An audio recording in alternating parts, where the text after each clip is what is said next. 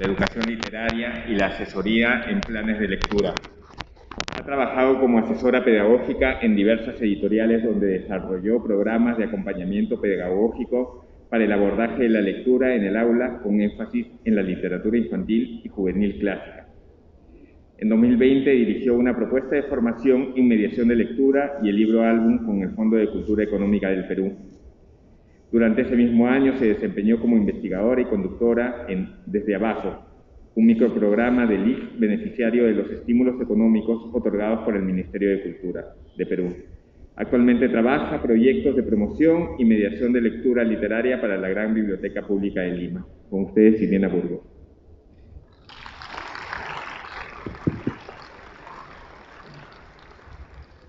Hola, ¿qué tal? ¿Cómo están? Me alegra.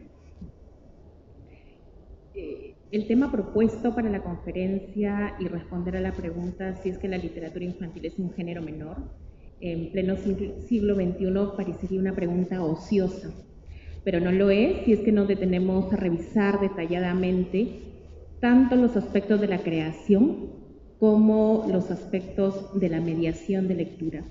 Porque si la literatura infantil hoy todavía se le considera como un género menor, pienso que es fundamentalmente por esos dos aspectos. Entonces, lo que voy a abordar primero es un, primero un aspecto anecdótico sobre recepción de literatura infantil, Luego abordaré aquello que probablemente ustedes ya saben, que está vinculado al trayecto histórico de la concepción de infancia y la concepción de literatura infantil. Luego pasaré revista algunos conceptos que se han forjado sobre literatura infantil y luego defender a la literatura infantil en cuanto a su autonomía estética, artística y por supuesto literaria. Finalmente, cuestionar estos dos ámbitos como Actualmente, en esta época, todavía se encuentran obras en las que el didactismo prima sobre la estética y finalmente cómo a veces como promotores o mediadores de lectura contribuimos al desprestigio artístico de la literatura infantil. Pienso que como promotores o mediadores es importante también cuestionarnos y cuestionarnos en el en, el sentido que la espectacularización de la cultura, el activismo también en la cultura, no, y también el discurso del eslogan genera mucho daño y que quizá a veces no lo vemos, pero es importante que empecemos a reflexionar en torno a esto. A partir de la lectura de El Enebro de los hermanos Green, de la edición de 1812-1815 de los cuentos de la infancia y del hogar, Yadira, de 11 años de edad, comenta en una sesión de lectura y conversación literaria. Este cuento es sangriento, pero es bonito. Lo bonito no siempre es perfecto, no siempre es color de rosa. La mediadora pregunta, Yadira, ¿qué es para ti bonito? ¿Qué es para ti lo bello? Yadira responde, que tenga un inicio, un nudo y un fin, que al leerlo tú te impresiones y pienses que jamás se te pudo ocurrir a ti. Sobre este mismo cuento, Yara, de 11 años, comenta, a mí el cuento me pareció divertido, pero en la parte que le cortaron la cabeza, aquí es al protagonista, me hizo recordar a la Cenicienta cuando le cortaron los dedos. También me recordó a Blancanieves que se cortó y entre paréntesis, la sangre cayó en la nieve. La mediadora le pregunta, ¿cuáles son las razones por las que este cuento se parece a estos otros cuentos? Y Yara responde, porque quizás sacaron algo de Blancanieves y lo pusieron a este cuento. Por otro lado, sobre Cenicienta, de la misma edición mencionada, Leonardo, de 10 años, dice, Maestra, yo me he quedado con esa palabra, se rebanó.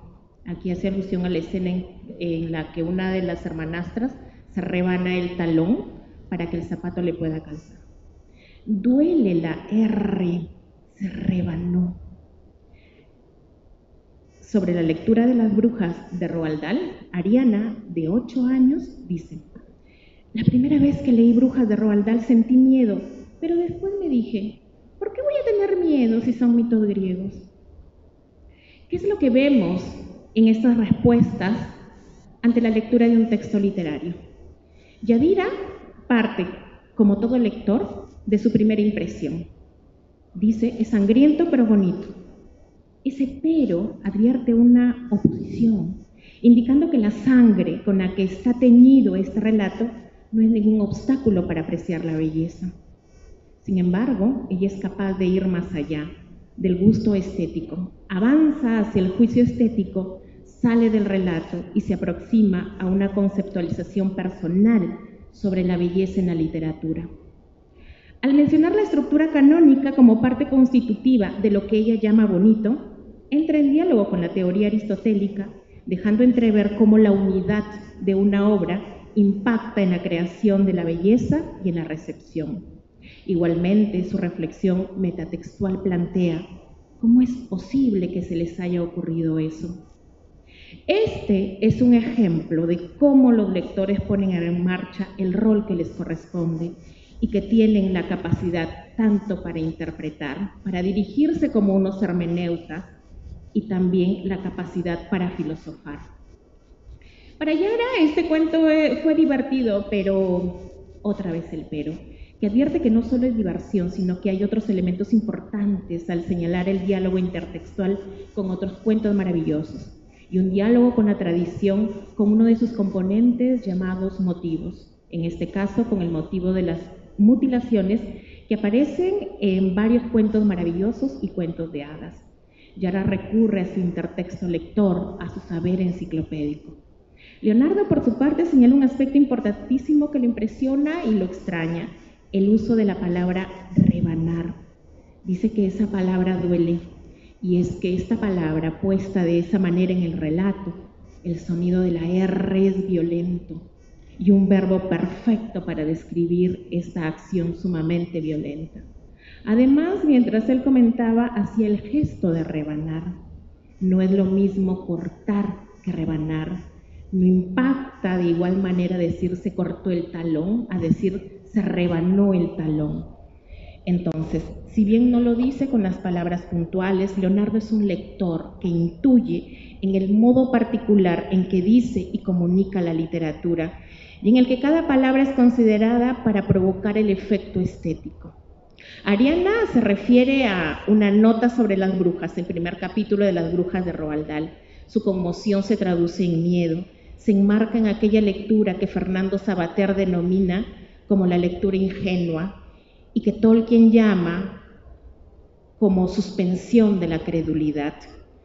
Pero ella es capaz de tomar distancia de su emoción, pone en juego su competencia lectora y apela al estatus de la ficción cuando a sí misma se dice, ¿por qué voy a tener miedo si solo son mitos griegos? No puedo pedirle definitivamente a Ariana que use los términos correctos o adecuados para hablar de su experiencia de lectura, pero entiendo también como mediadora que con mitos griegos quiere decir ficción o quiere decir literatura. A sus ocho años, a sus escasos ocho años, sabe o está incorporando el significado de la, de la ficción y su impacto en nuestra sensibilidad. ¿Por qué me detengo en el detalle de estas experiencias? porque la literatura infantil ha sido considerada, y aún hay quienes la consideran como un arte menor, un género menor o subliteratura a causa fundamentalmente del adjetivo que le acompaña. La historia del desprecio a la literatura infantil es también la historia del desprecio al niño y a la infancia. No pretendo definitivamente en este momento detallar el trayecto histórico de la literatura infantil. Otros lo han hecho antes que yo y muchísimo mejor que yo. Más bien apuntaré a aquellos elementos que suscitaron su nacimiento y han repercutido, paradójicamente, tanto en su legitimación como en su consideración como subliteratura. Así, no podemos desconocer su vínculo indesligable con la historia de la infancia y con la historia de la escuela.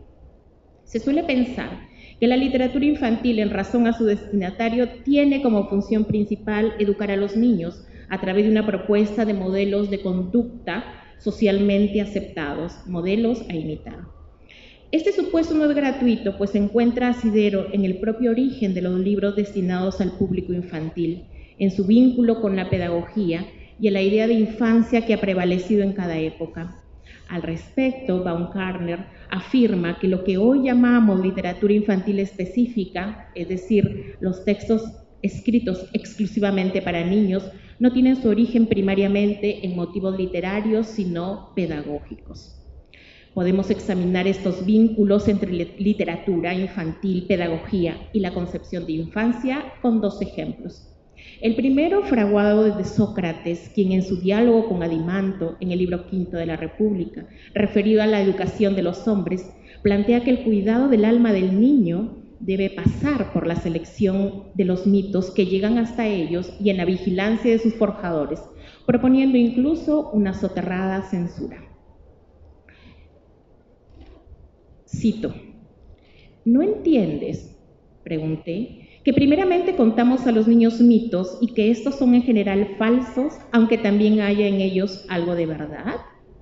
Hemos de permitir que los niños escuchen con tanta facilidad mitos cualesquiera forjados por cualesquiera autores y que en sus almas reciban opiniones en su mayor parte opuestas a aquellas que pensamos deberían tener al llegar a grandes.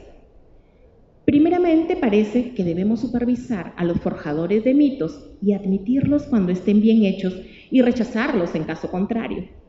Y persuadiremos a las hayas y a las madres a que cuenten a los niños los mitos que hemos admitido y con estos modelaremos sus almas mucho más que sus cuerpos con las manos.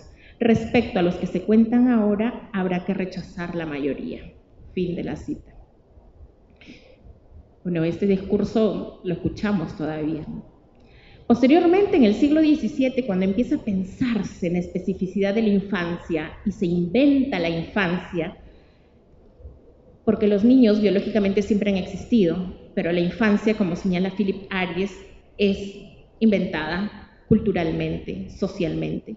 Se emprenden proyectos editoriales con textos adecuados a esta etapa de la vida. De entre estos tenemos a los puritanos, que en, el, que en este siglo crearon proyectos editoriales para educar a los niños en pro de la salvación de sus almas.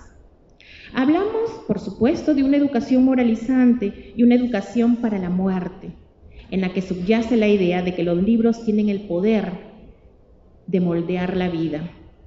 Además, tuvieron plena conciencia de su destinatario y de sus posibilidades cognitivas por lo que adecuaron su mensaje usando rimas, canciones y cuentos. The New England Primer, impreso por Benjamin Harris en 1690, es uno de los libros que formó parte de este proyecto. Entre sus contenidos presentan un abecedario, muy similar a los abecedarios contemporáneos, les comento, en el que podemos apreciar esta educación para la muerte pues cada letra contenía una frase y una escena ilustrada donde aparecía la muerte. Así que los abecedarios que ahora conocemos no son ninguna novedad. Más allá de los fines utilitaristas de la propuesta puritana, podemos destacar el hecho de que pensaran en la posibilidad de adecuación del lenguaje. Adecuación, un término que todavía eh, nos resuena mucho con respecto al lenguaje con el que se dirige un autor con el que se comunica literariamente un autor adulto con un receptor niño, en el uso de la ilustración e incluso en la sonoridad del lenguaje, que actualmente este abecedario lo podríamos leer en clave humorística. Incluso estos elementos mortuorios han sido tomados y reutilizados por autores como Edward Gorey en Los Pequeños Macabros. La escuela hizo lo suyo, en aras de pensar en la formación del niño para la vida adulta, en el marco del proyecto de la modernidad, pensó siempre en los textos dirigidos a la infancia, centrados en el utilitarismo curricular. En la misma línea, el prodece et delectare o instruir deleitando, el precepto horaciano que aparece en su carta a los pisones, ha calado muy hondo en la creación de literatura infantil incidiendo en la forja de un férreo didactismo que ha terminado por despojar a los textos dirigidos a los niños de sus componentes artísticos. Incluso el prodece et delectare hoy subsiste bajo el disfraz de vanguardia y progresismo. El pensamiento de Benedetto Croce ejemplifica muy bien la idea cuasi generalizada de la literatura infantil como arte menor. Él afirma que esta no puede ser considerada arte, porque la inmadurez de su destinatario restringe la libertad necesaria para la creación artística. Con el paso del tiempo y gracias al hallazgo, sobre todo de la psicología cognitiva, y gracias a las investigaciones teóricas en literatura infantil, esta literatura ha ganado autonomía estética de tal manera que hoy podemos afirmar que, de, tal manera que quienes hoy afirman que este es un género mayor, pues esta expresión podemos calificarla de un, por un lado, de un atrevimiento mayúsculo y por otro lado, de la exhibición de una ignorancia por elección. Según la, la teoría de los polisistemas, sabemos que la literatura infantil es una literatura de frontera, en razón a que el centro es ocupado por la literatura para adultos y una literatura canónica. Es una literatura de frontera porque depende de un destinatario específico, pero goza de todas maneras de un centro, pues la literatura infantil también tiene sus clásicos. Desde la línea de la recepción literaria estamos ante una comunicación que se realiza entre un adulto y un niño una comunicación asimétrica. Por tanto, ese destinatario eh, es el que determina sus características formales, pero no desde la perspectiva del pensamiento de Benedetto Croce, sino que la literatura infantil de calidad no opera con la inmadurez del lector, sino con la potencialidad del lector. Por ejemplo, una manera de explorar y explotar esa potencialidad se ve en una característica narratológica muy demandada en la literatura infantil y que aparece en estos libros en los que un niño es el protagonista y a la vez el narrador. Y esta consiste en utilizar una perspectiva infantil genuina con un narrador autodiegético cuyas principales herramientas narrativas son precisamente su inexperiencia e ingenuidad. Es lo que nos dice María Nicolajeva. Y ella también dice, este personaje narrador es por definición ingenuo y poco confiable, pues el niño tiene conocimientos, experiencias, puntos de vista y opiniones poco estables y restringidas de acuerdo con su edad, así como poca autocrítica y autorreflexión. Graciela Montes, en El Corral de la Infancia, responde a la pregunta, ¿qué es la literatura infantil? Y nos dice que es un universo de palabras con ciertas reglas de juego propias, un universo de palabras que no nombra al universo de los referentes del mismo modo como cada una de las palabras que lo forman lo nombraría en otro tipo de discurso. Un universo de palabras que debe, que sobre todo se nombra a sí mismo y alude simbólicamente a todo lo demás. Así también Pedro Cerrillo y César Sánchez en La literatura con mayúsculas sostienen que la literatura infantil y juvenil es una literatura que tiene en cuenta de modo expreso cuando se escribe premeditadamente la capacidad del lector para compartir un lenguaje especial que como lector literario se caracteriza por el extrañamiento entendido como procedimiento estilístico que permite al escritor usar las palabras más allá del significado con que sustituyen la realidad designada.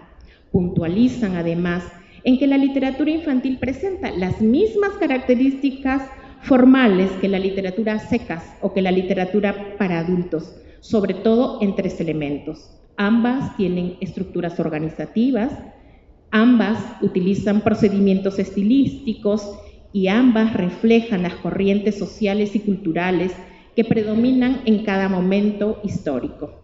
También realizan un estudio pormenorizado de sus características a nivel de contenido, técnica y estructuras literarias, y también sobre las formas y ediciones.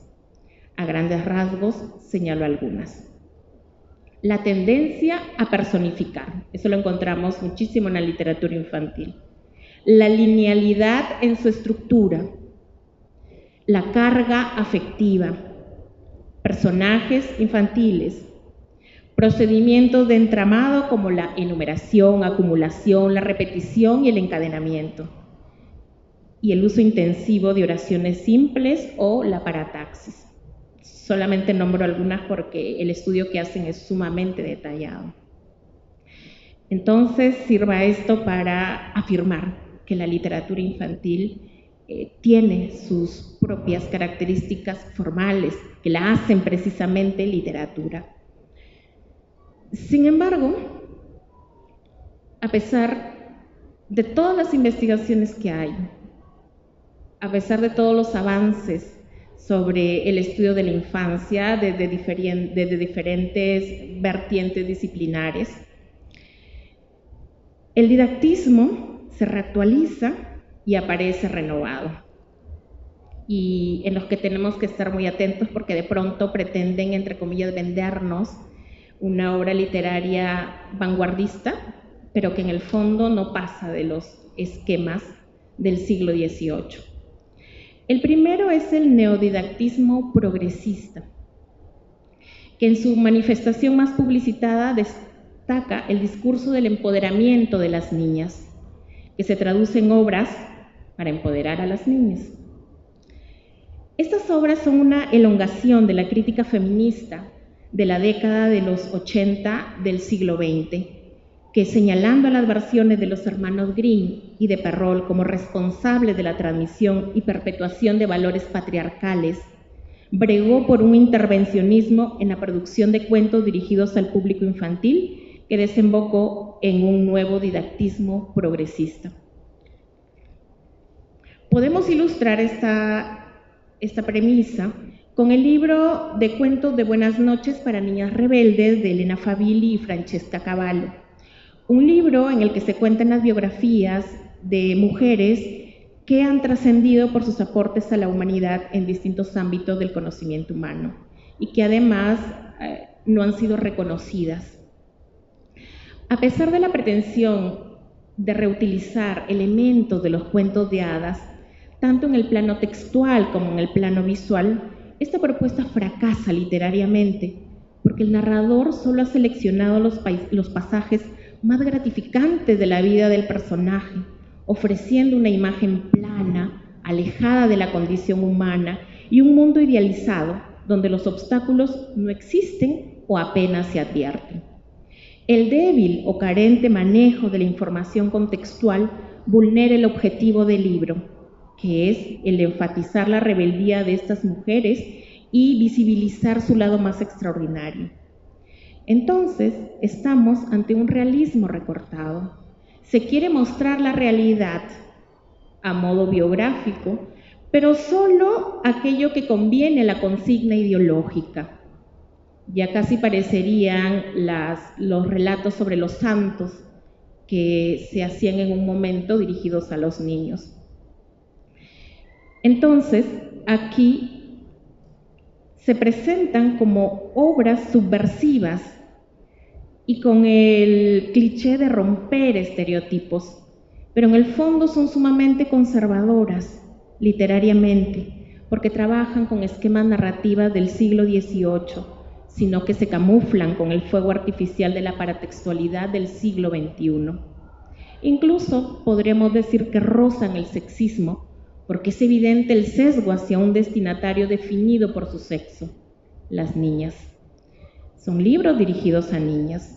Por último, se le asigna al libro la función de la varita mágica que cambiará la realidad.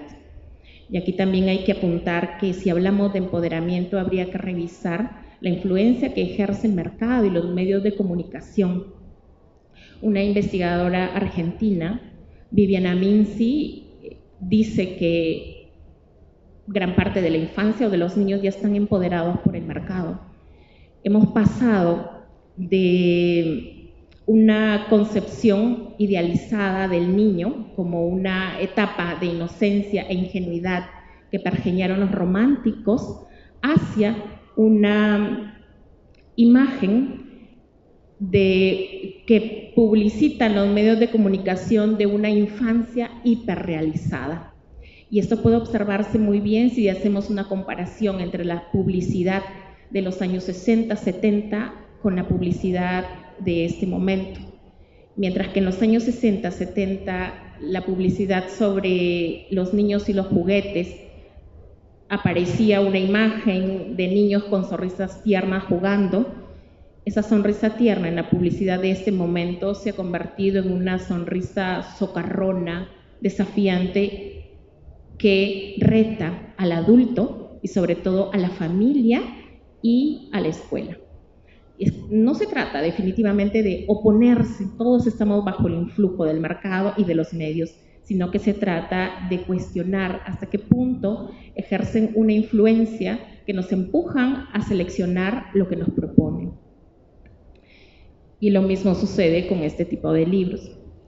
Por otro lado, eh, atenta contra la incluso autonomía de la literatura infantil como arte, las prácticas erróneas de mediación de lectura literaria, cuando ésta se entiende como espectáculo, en el que el libro es un instrumento, muchas veces de exhibicionismo personal, en pro de un activismo de la lectura que se nutre de la cultura del eslogan y de la cultura del like de las redes sociales, y que también se expresa en la repetición de frases como leer es un placer, o leer te permite conocer otros mundos, o leer nos hace buenas personas, o leer nos hace más inteligentes. Y peor aún, cuando se fortalece con las actividades después de la lectura, como manualidades y los dibujos, que no son más que la continuidad del trabajo escolar. Y por si esto fuese poco, estas prácticas erróneas son envueltas peligrosamente con el discurso del amor a los niños y con el discurso de la democratización de la cultura. Y es aquí cuando esas prácticas se tornan incuestionables. ¿Por qué? Porque el amor y la bondad no pueden ser cuestionados. ¿A quién se le ocurriría estar en contra del amor a los niños? ¿Y a quién se le ocurriría estar en contra del amor a la cultura?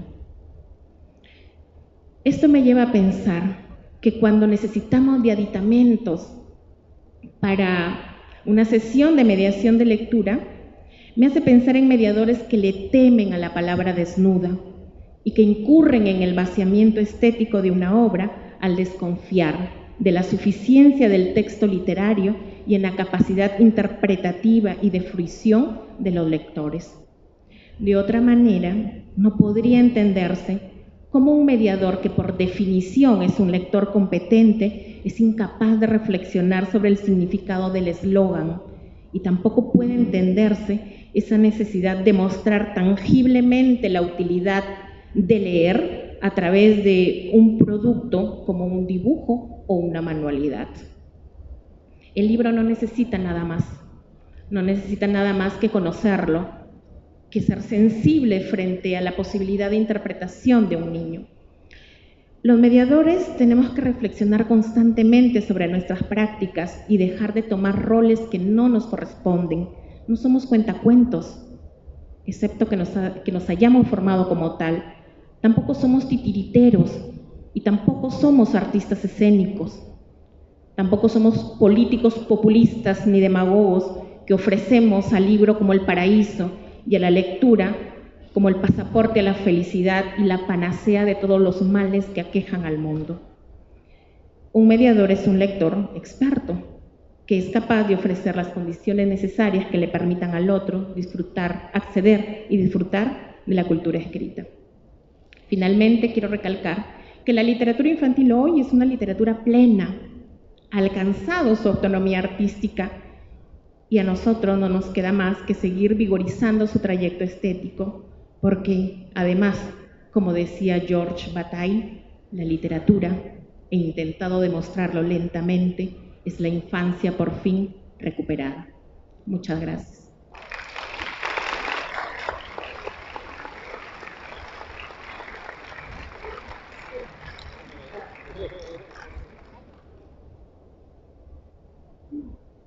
No sé si alguien tiene una pregunta.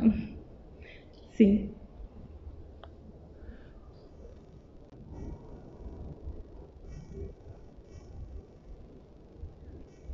Hola, buenas tardes. Eh, primero que nada, muchísimas gracias. Y quisiera preguntarte, con esta maravillosa crítica que hiciste sobre Cuentos de Buenas noches para niñas rebeldes, ¿qué lecturas nos recomiendas con temáticas feministas que sí podamos compartir con niños y niñas, que sean de calidad? Te va a parecer un chiste lo que te voy a decir, te advierto. Em, yo no concibo esta posibilidad de que un libro tenga una influencia directa para empoderar a una mujer, porque estamos atravesadas por otras cuestiones. Yo pienso que si la literatura y la lectura literaria nos puede ofrecer un empoderamiento o en todo caso a la infancia, es darle la posibilidad de su propia voz más allá de, del sexo de, una persona. Y retomando lo que te dije, a mí me, te va a parecer un chiste lo que te voy a decir, a mí no me, me parecen más empoderadores, si queremos llamarlo así, aunque corre el riesgo de una contradicción, o al menos que nos muestran personajes femeninos fuertes, los cuentos de hadas.